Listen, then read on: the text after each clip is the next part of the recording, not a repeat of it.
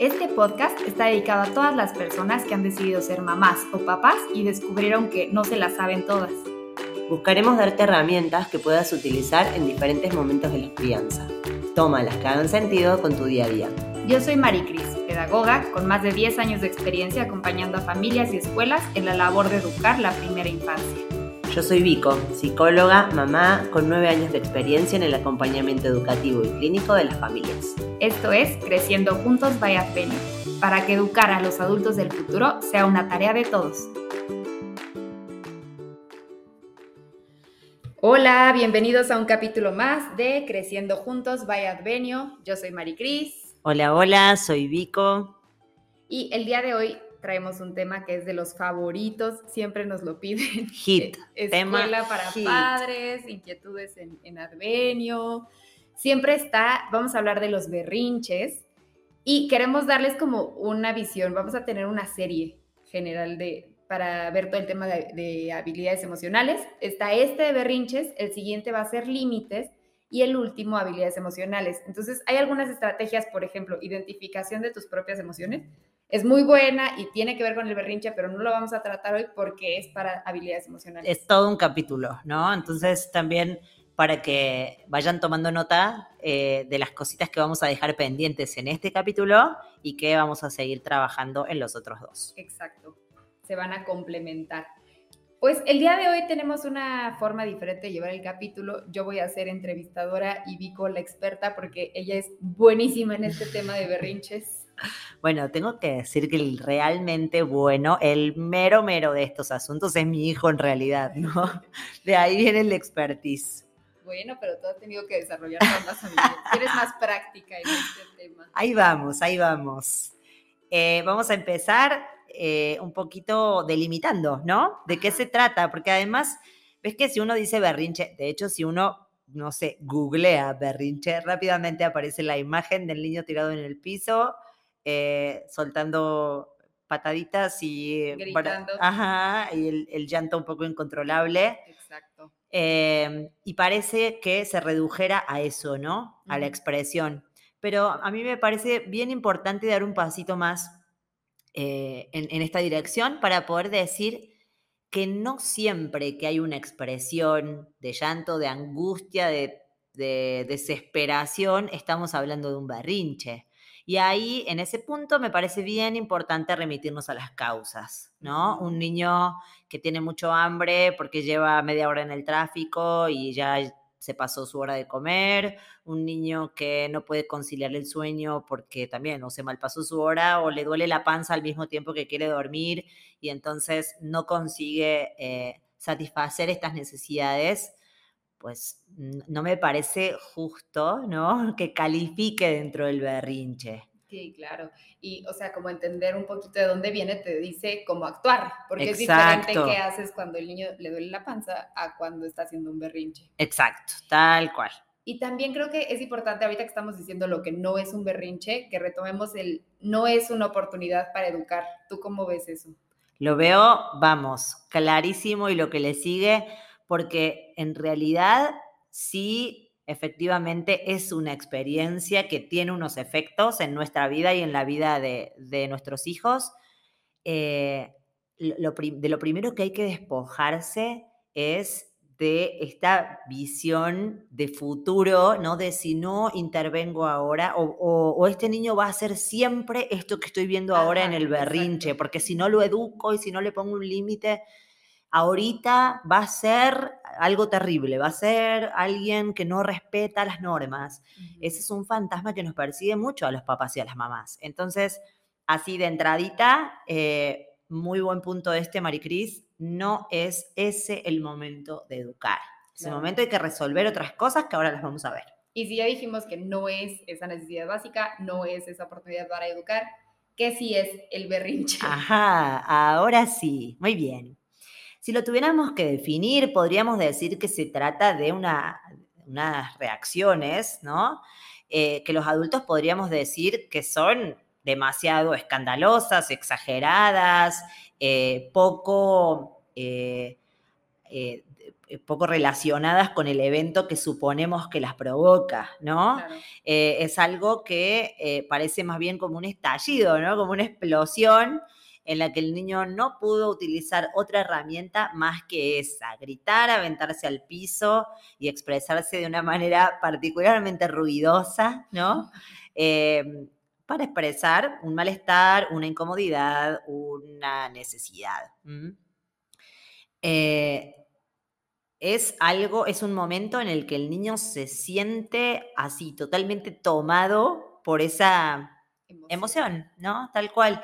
E, es, es curioso y chistoso que muchas mamás dicen, está como poseído, ¿no? Y sí, efectivamente, ¿no? Es como si la emoción lo tomara por completo y el niño se siente eso, soy esta rabia, este enojo, este coraje que me dio eh, que se me cayó la torre que construí, que no me diste la paleta que te pedí. Que me querías poner el suéter porque hace frío. Que nos tenemos que ir de esta ludoteca que me parece divina. Que no me dejas darle mi paleta al perro. Ajá, ¿cómo? ¿Cómo no voy a poder compartir un heladito con mi perro? Exacto. Oye, y bueno, eso es ¿no? el, el berriche. ¿Y por qué pasa? Bien, es una gran pregunta. Podríamos de entradita deslizar que la frustración y el berrinche son como primas hermanas, ¿no? Los niños frustrados, por alguna razón, tienden a expresarlo a través de esto que llamamos berrinche. Pero me parece bien importante un poquito clasificar u ordenar eh, dónde, podemos encontrar los puntos de origen de, de los berrinches y que es algo que tiene mucho que ver con la etapa del desarrollo que atraviesa el niño. ¿no? Eh, por ejemplo, una causa muy común es la comunicación o más bien la dificultad para comunicarse. Cuando el niño no puede expresar con palabras lo que está sintiendo, eh, por lo general eh, se expresa a través de, del llanto y de, este tipo de reacciones que a veces califican como berrinches.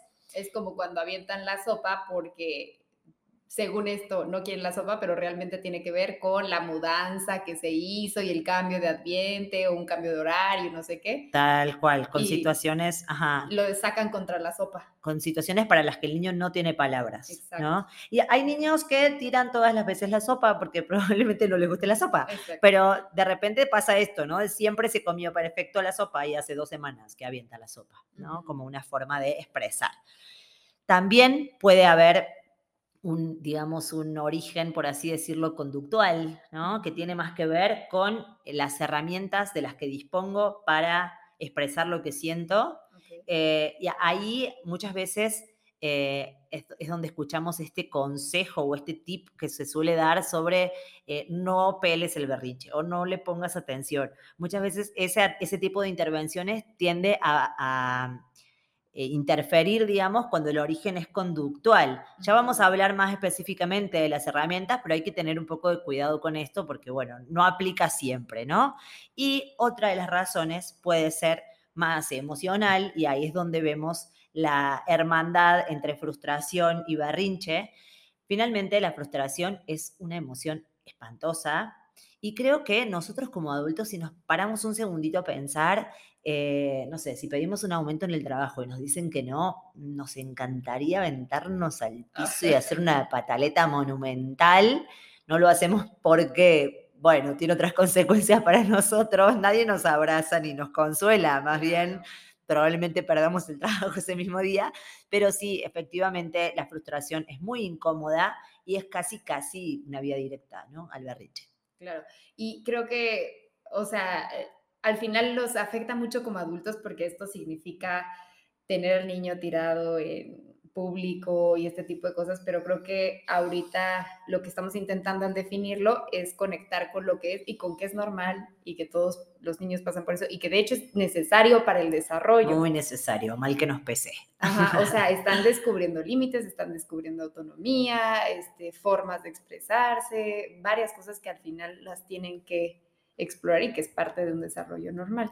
Pero no sé cómo veas si pasamos a la parte de empatía, de ponernos en su lugar, o tienes algo más que agregar. Me parece perfecto. Sí, solo diría que efectivamente a nivel del desarrollo, es muy común que nos encontremos con una necesidad fuerte de descarga. Y si uno analiza el berrinche un poquito más fríamente y sin todo lo que nos provoca como adultos, que no es fácil de sobrellevar, eh, es realmente eso, ¿no? Es una descarga muy fuerte de algo que se ha acumulado para el niño. Entonces también es bien importante que demos esa posibilidad, ¿no? De que el niño pueda liberar, digamos, esto que se ha acumulado para él. También podemos luego ver de qué otras formas lo puede liberar, pero bueno, de entradita es bien importante asumirlo como algo necesario. Y, o sea, creo que para entrar a esto de ponte en su lugar, eh, recordarles que en el podcast esta parte que acabamos de tener fue de desglose, ahorita vamos a entrar en empatía y ahorita vamos a ver toda la parte de herramientas, entonces ya haremos la pausa en estrategia. Eso es. ¿no? Y entrando a la segunda parte de empatizar y ponernos en su lugar, a mí me sirve mucho pensar en un ejemplo que escuché en una conferencia en donde nos decían, imagínate que estás en el trabajo, que tuviste un día de pesadilla, que fue ese día en donde todos parece que tienen ganas de, ¿no? de fregar.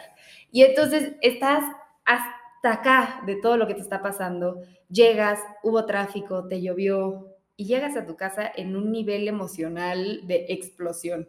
Te encuentras con tu pareja y le dices, el día que tuve estuvo del horror, es que esto me pasó y estoy enojadísimo y tenía ganas de gritarle y no sé por qué sigo aquí y que tu pareja te dijera, ay, a ver, a ver, a ver, a ver, aquí no se llora, aquí no se grita, otra cosa, mariposa, vamos a limpiar los trastes porque es lo me que muero. se tiene que hacer. O sea, espérame, ¿no? O que te dijera, ay, no es para tanto, no es para tanto, tuviste un mal día, no exageres. O todo lo que yo hago por ti, ¿no? Mira lo limpia que está la casa y tú quejándote por otra cosa. Sí.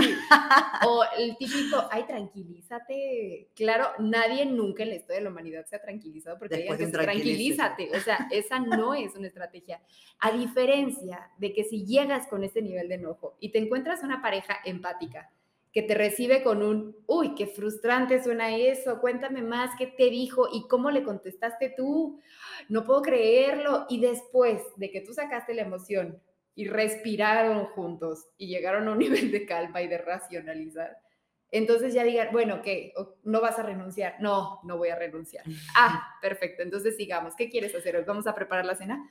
Y ya, y puedes pasar a la siguiente actividad. Y siento que esta es una forma que a mí me sirvió mucho de entender el berrinche desde el punto de vista del niño, ¿no? Al final es un ataque de emoción que te posee y que la única forma de vivirla es sacándola. Eso. Y que ahorita ellos no tienen la forma, pero pues tú se las vas a acompañar. Sí, sin esa descarga no se puede seguir, ¿no? Sí. Porque además es como que ya se presionó el botón de descarga, entonces lo que estás haciendo es intentando contener algo que ya se está desbordando por sí solo, ¿no? Entonces, en ese sentido, mejor déjalo ir. Y me gustaría en, ese, en el punto de, ponerse en el lugar del niño también aportar que debemos ponernos realmente en el lugar del niño con respecto a la causa, ¿no?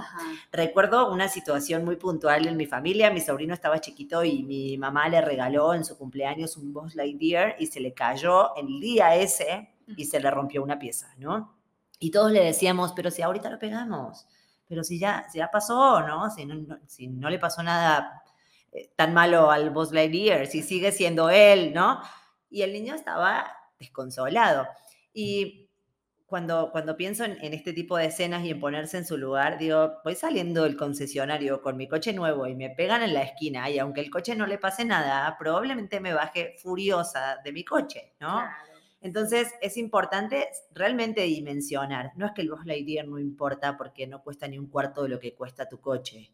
Le importa lo mismo que a ti tu coche, a ese niño que ese juguete le hacía ilusión y que definitivamente algo se rompió en su corazón más que en el muñeco, ¿no? Entonces la, la necesidad de descargar esa frustración es la misma que sientes tú en situaciones similares. En cosas parecidas para ti. Sí, el, vasito rojo que se le perdió. Entonces, es un vasito rojo que hay uno morado, pero el niño ahorita el vasito rojo es, o sea, lo define. Sí, sí. Este, ¿Y qué podemos esperar por la edad? ¿Cambia el berrinche según lo que está pasando? Efectivamente, cuando veíamos recién las causas, digamos, está lo comunicativo, lo conductual y lo emocional, y podemos también pensar que de más chiquitos a más grandes iría un poco en ese orden, ¿no? las principales causas del berrinche, pero además es súper importante estar muy conectados con qué podemos esperar del niño en cada etapa de su desarrollo, porque eso nos va a hacer eh, estar mucho más orientados a la hora de responder a un berrinche, ¿no? Eh, sobre todo, eh, digamos, los, los, hitos de desarrollo socioemocional, hay un tema que genera berrinches, incluso peleas entre niños y como desacuerdos padres-hijos, que es el compartir, ¿no? Ah, Pero si no estamos enterados de que el niño antes de los dos años no tiene realmente ni idea de qué representa el compartir, de qué beneficios puede tener para él, y, no nos damos cuenta que no hay un deseo genuino de compartir, y muy por el contrario, hay una identificación con el objeto, ¿no? O sea, me quitan mi carrito rojo y es como si me quitaran un brazo eh, vamos a estar a contratiempo ¿no? del desarrollo de ese niño y vamos a calificar de berrinche algo que para ese momento de su desarrollo no es un berrinche. No, no querer compartir antes de los dos años no es un berrinche. Y después de los dos años hay que calificarlo también. Pero bueno, como mamás y como papás tampoco estamos para hacer una evaluación de si eso no es. Más bien tenemos que estar en condiciones de intervenir. Entonces sí, les recomiendo mucho que se enteren de estas cosas, esa información que vale la pena adquirir, los hitos de desarrollo socioemocional de un niño eh, conforme a su edad es, una, es un gran dato, digamos, para poder afrontar los berrinches. Y ya tendremos un capítulo de eso. Seguramente. Este, pero creo que lo que estamos viendo es que es importante entender de dónde viene y qué le está pasando al niño y que es diferente lo que le está pasando a uno que quiere probar esto de la mentira o probar hasta dónde puede llegar o probar un límite, hay que realmente está frustrado porque le estás pidiendo que de los dos bloques que tiene, uno se lo dé al primo y no entiende por qué, ¿no? Entonces, como que es diferente y creo que algo que nos serviría mucho para entender es qué está pasando en el cerebro del niño y si, o sea, ahí en el cerebro hay forma de pasar de esa emoción a un estado racional o más calmado. Efectivamente, en Advenio eh, tenemos, contamos con una gran herramienta Imagínense que, o sea, hablamos de, estas necesidades como mamás y papás, pero los berrinches también pasan en la escuela, donde tenemos a una persona a cargo de 5, 6, 9 niños, ¿no? Entonces necesitamos contar con este tipo de herramientas y contamos con una especialmente, digamos, eh, que es Conscious Discipline y que un poco eh, lo, que me gusta mucho de, esta herramienta es que toma eh, una imagen del cerebro y me parece como una forma muy práctica de pensarlo, ¿no? Más allá de científicamente cómo está compuesto el cerebro, eh, creo que es bien importante, más allá de la biología, ¿no? Como ubicar eh, lugares, ¿no? Que nos permitan aproximarnos a una idea de solución, a dónde se localiza el problema y a dónde se localiza la solución. Y en esta, en esta herramienta lo que nos dice es que como un poco en la base del cerebro, que si, lo buscan, si buscan el cerebro de Conscious Discipline, lo van a ver pintado de tres colores. En la base tenemos el rojo, que es un estado de supervivencia. El niño se siente atacado, ahí se localiza el berrinche, el niño está casi casi luchando por su vida. Eh, así lo siente, ¿no? Más allá de que en un mundo real solo le dijimos que no a una paleta, el niño así se siente, ¿no? Eh, un segundo estado que es un poquito superior a ese, pero aún no es el estado de la solución, es un estado emocional. Entonces, lo que haríamos o, hacia donde apuntamos es a pasar de un estado totalmente ausente ¿no? De, de, la realidad y un estado totalmente defensivo, donde el niño solo grita, patalea, tiene los ojos cerrados, la cabeza hacia atrás, etcétera, a un estado más emocional donde el niño pueda conectar con su propia emoción y decir, me pasó esto, ¿no? Me dolió muchísimo que me quiten mi bloque azul favorito que lo necesitaba para hacerle la pierna a mi robot. Eh, pero bueno, para eso tenemos que invitar al niño a hacer este movimiento y no lo podemos hacer sin conectar con él. Ahora lo vamos a ver en las herramientas. Y luego de eso, de, asumir cuál es la emoción que ocurrió en ese momento, pasaríamos a un estado que en el cerebrito de Conscious Discipline lo van a ver pintado de color verde y es el estado ejecutivo. Es un estado que alcanzamos luego de la regulación, que también vamos a ver cómo regularnos, y que ese ya nos permitiría, pues, establecer alguna solución al problema inicial, al problema que dio origen al berrinche. Y a veces esa solución es olvidarlo, ¿eh? dejarlo atrás. Digo, no siempre tiene que ver con eh, aprender a compartir. A veces es simplemente recuperarse de ese estado tan incómodo y cambiar de tema, pasar a otra cosa o, bueno, lo que sea, eh, depende de cada situación. Y lo que creo que nos ayuda a ver esto es que es imposible pedirle a un niño que esté en el estado de supervivencia que se calme y que se vaya caminando, se salga de la tienda y se suba al coche. O sea, no, no lo va a lograr porque está ahí. Ajá, o sea, está y para ponernos en sus zapatos es como si tú tuvieras un oso enfrente. Sí. O sea, y te dijeran, ahora prende el fuego. No, o sea, no puedo, tengo un oso enfrente. No, y no puedes hacer eso y necesitamos tener estas estrategias o herramientas que le permitan salir, porque nosotros somos el adulto y nos toca hacerlo, ¿no? Efectivamente. Y creo que ahí podemos entrar a las herramientas del día de hoy, que precisamente vamos a ver lo que nosotros consideramos que puede ayudarte en ese momento del berrinche. Y sí. lo primero sería ver como adulto, porque hay veces que nosotros como adultos entramos al berrinche y a mí me ha pasado, ¿no? Que ves al niño del ¡ay! Es que tú, o sea, ya también yo me sumo, ¿no? Sí, sí, sí, sí. Y desde dónde actúa el adulto cuando está el berrinche. Justo, creo que es una pregunta que nos hacemos poquito, ¿no? Eh, porque como el del berrinche es el niño, bueno, pues fácilmente podemos describir, ay, es que este niño cada vez que vamos a la tienda pasa esto y pasa lo otro y se tira al piso y llora y grita y se avienta y entonces yo. Pero muy, muy poquitas veces decimos, me da mucha vergüenza el berrinche o me da muchísimo enojo y no puedo con eso y me enojo con el niño y me cuesta que se me pase. Bueno, en fin, un, sinfín de sensaciones, digamos, que provoca ese berrinche, incluso a veces sensaciones más ligadas a este niño no me quiere, este niño no me respeta, este niño no entiende, ¿no?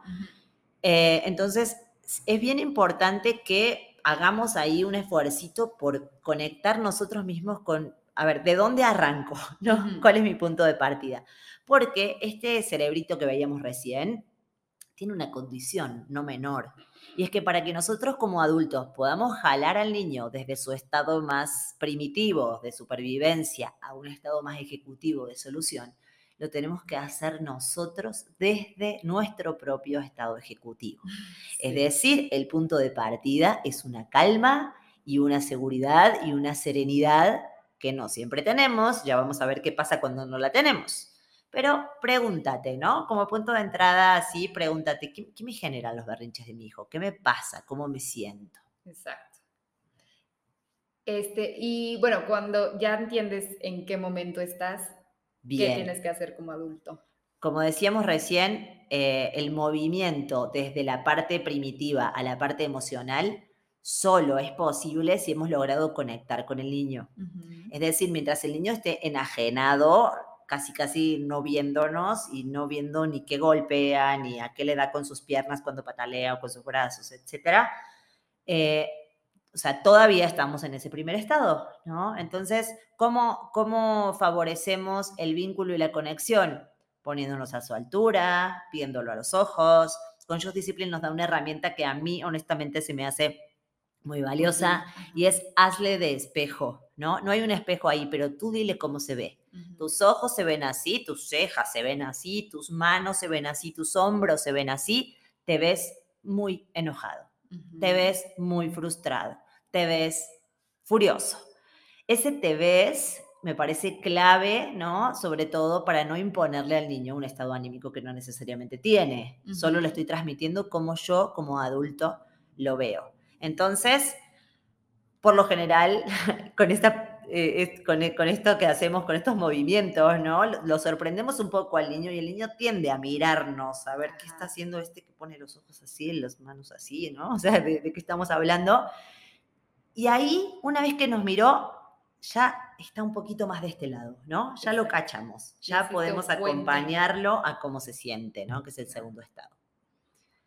Eh, El segundo estado, o sea, este sería el primero, ¿no? Como yo conecto contigo, eh, te acompaño en tu emoción, intentar conectar. Exacto. Y de ahí pasaríamos al segundo, que es intentar ayudarlo a calmarse. Justo. ¿Cómo haríamos eso? En este estado más emocional, donde el niño ya puede sentir eh, o conectar con eso que siente, ¿no? Me siento así, me molestó, me dolió, me, me enojó o lo que sea.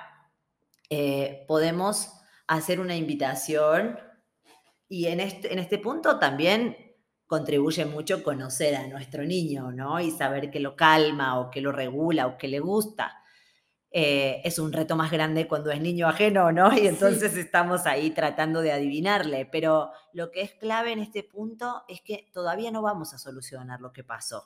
Si quería el bloque azul, si se lo quitaron o él lo cedió y luego se arrepintió, no sé, este tipo de cosas. Todavía no vamos a solucionar vamos a regular esto que está pasando en el cuerpo, ¿no? Y si el niño necesita llorar un poquito más, ese es el momento y entonces vamos a buscar estrategias que pueden ser la respiración, el masaje, las caricias, los abrazos. En esto tenemos que también estar muy atentos a lo que está pasando puntualmente con ese niño. Una vez una mamá me compartió algo que, que nos hizo reír a las dos y que justo con, respecto a nuestra visión de cómo utilizar las redes sociales, ella me decía que había visto que había que ir a abrazar al niño, ¿no? Y entonces va en pleno berrinche, sin conectar, va y abraza al niño y el niño le suelta una mordidota en el hombro. Y ya terminaron los dos muy enojados. Luego cuando lo contaba, en realidad nos reíamos un poco de, lo bizarro que se volvió la escena, porque era eh, como el intento de, de apaciguar o de calmar, pues hizo arder más y, no funcionó, era un poco loco todo. Pero ahí está la clave, ¿no? Observa si ese niño está en condiciones de ser abrazado. Incluso ya a esta altura, en un estado más emocional, el niño puede hablar y le podemos preguntar, ¿quieres un abrazo? ¿Eso te sirve? Puedes extender tus brazos y dejar que el niño solo se acerque al abrazo, etcétera. Eh, pero ahí en el me calmo, lo que tenemos que, a lo que tenemos que apuntar o para qué estamos en ese momento, para regular, para que ese cuerpo agitado por el berrinche encuentre un estado un poquito más calmado. Y un consejo también es que, o sea, obviamente las primeras veces que sigan estas estrategias no va a funcionar como magia, ¿no? Ahorita lo vamos a decir, pero el punto es que tú seas el espejo, ¿no? Si quieres que tu hijo respire, tú hazlo. ¿No? Y entonces el niño va a empezar a imitar estas cosas que tú haces y poco a poco las vas a hacer, las va a hacer suyas. Justo, y quizás también encuéntrale tu sentido a esto y también las palabras que a ti te queden cómodas, ¿no? Porque si no estás, ah, era, era me calmo, no, era yo me siento, no, a ver, espérame, ¿no? A ver, deja, deja busco la libreta y ahora te consuelo, Entonces, mejor apropiate de este proceso, ¿no? Lo que queremos es que te haga sentido. Es decir, tenemos un niño totalmente agitado por el berrinche, pues hay que conectar con él. Tenemos un niño con el que ya conectamos, pero sigue muy angustiado, pues hay que regular ese cuerpito agitado y conmovido, ¿no? E, esa es, un poco la idea, que a ti te haga sentido y que uses las palabras y las herramientas que a ti también te, te resulten familiares y cómodas, ¿no? Y pensar que ya lograste que respirara o que llegara un poco más la calma a esa situación, ¿ahí acaba o qué tenemos que hacer? Ahí ya tenemos un niño que puede hablar, ¿no? Más o menos puede describir qué fue lo que le pasó. Incluso si no tiene lenguaje se puede comunicar, puede señalar el vasito que le quitaron, el muñeco que se le rompió. Eh, y entonces en ese momento podemos nombrar junto con el niño qué fue lo que pasó, ¿no? Tú querías con todo tu ser salir a jugar al jardín, ¿no? Incluso yo te prometí que después de comer lo haríamos y resulta que está lloviendo mucho y no podemos salir. Y eso te enoja muchísimo, ¿no? ¿Qué, qué, qué importancia tiene este momento? Le estamos diciendo al niño, esa emoción que tú sientes se vale, ¿sí? No es la emoción lo que está mal. A mí me, me, resulta un poco perturbador, ¿no? Cuando se habla de control de emociones. No, o sea, controlamos lo que hacemos con la emoción y no la emoción misma. Claro. Y ya que lograste empatizar un poco o describir. Y ahora sí, ¿no? Ahora sí, ya eh, sabes cómo te sientes, lo puedes decir, lo puedes nombrar. Ahora estamos sí en condiciones de buscar una solución y entonces, ¿qué vamos a hacer para que quedarse dentro de casa y no salir a jugar al jardín no sea un fastidio, sino que sea eh, un momento divertido? podemos pintar eh, con crayolas, podemos hacer una masita de sal y que tú le pongas el colorante que más te gusta, o podemos armar un rompecabezas, ¿no? Podemos hacer de este momento que para ti era muy frustrante algo mejor, más agradable y con lo que te sientas más cómodo. Es decir, ha llegado el momento de solucionar eh, el problema. Lo que recomendamos es que justo antes de eso le des una actividad muy tranqui, no sé, puede ser pintar o usar una botella de la calma y, eh, digamos, con, esta elección, con esta toma de opciones, el niño pueda eh, estar en condiciones de solucionar mejor su problema. Un niño que escogió una solución, un niño que formó parte de la, elaboración de este problema, se va a sentir mucho más cómodo y mucho más seguro y mucho más tranquilo que aquel niño al que le resolvimos así de, a ver, ¿por qué lloras? El bloque azul, ven, tú este, tú este, listo, ya, no lloren más, no se peleen más, ¿no?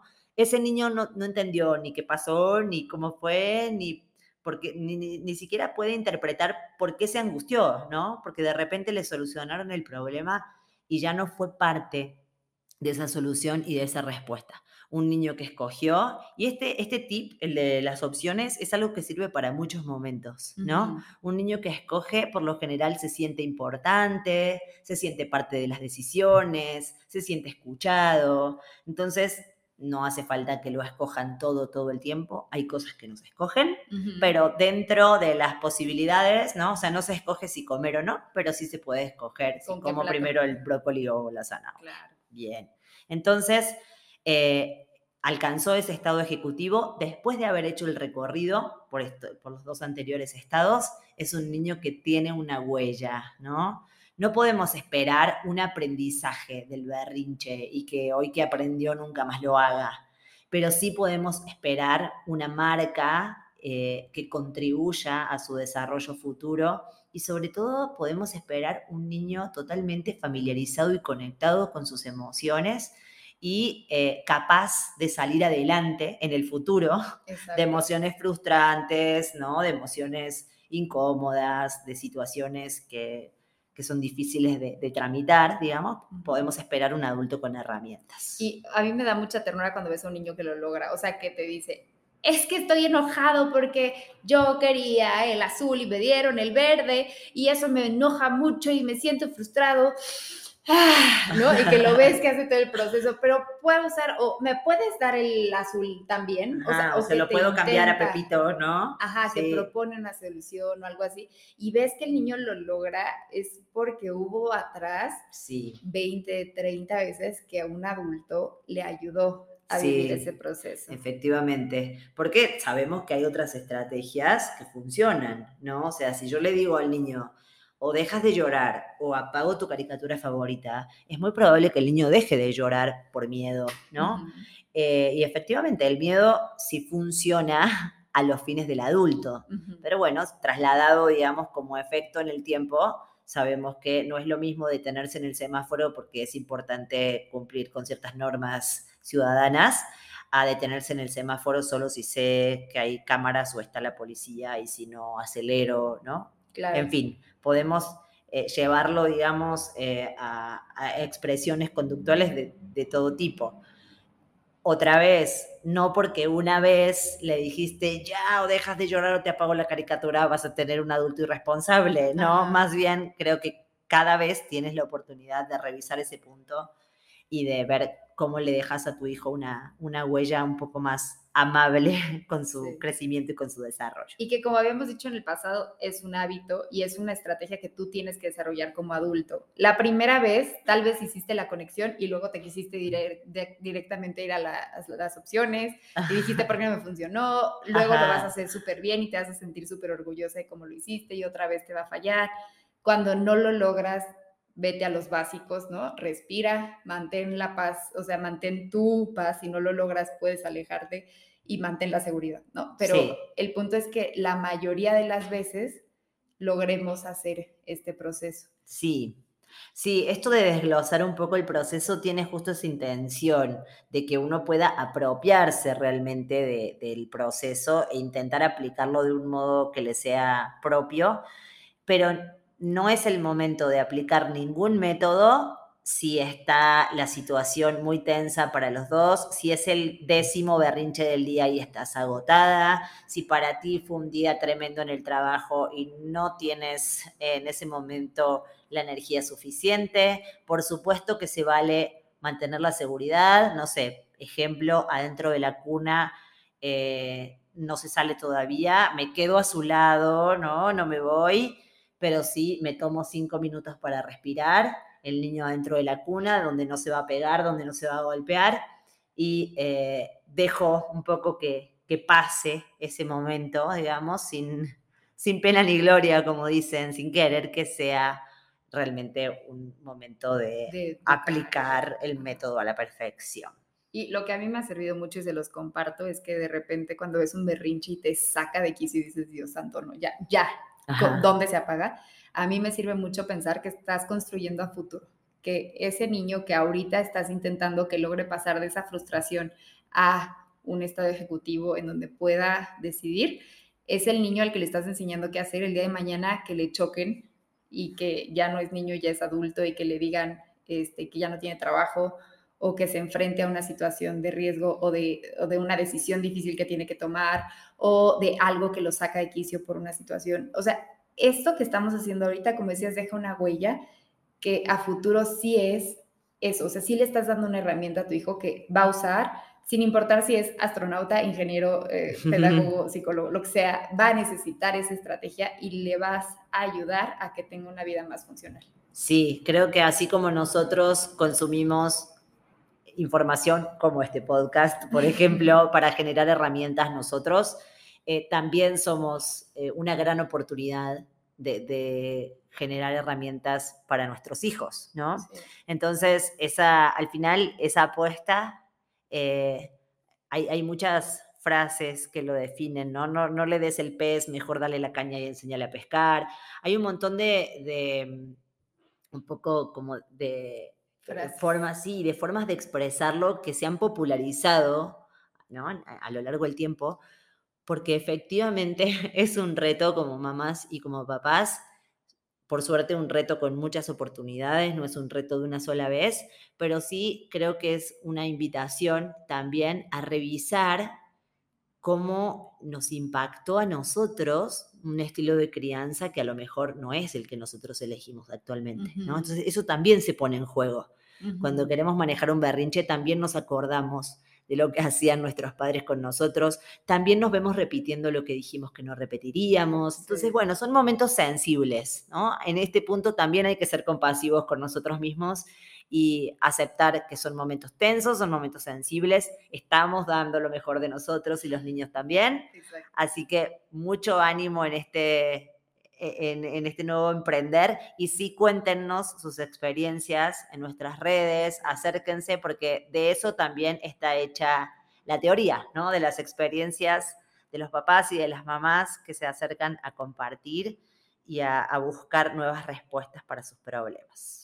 Pues muchas gracias por estar con nosotros en este podcast Vaya Advenio de Creciendo Juntos. Los invitamos a entrar a nuestras redes de Advenio para que nos compartan esto, cómo les ha ido con sus berrinches, con los berrinches de sus niños y cómo lo han librado. Muy bien. Muchas gracias. Hasta la próxima. Bye.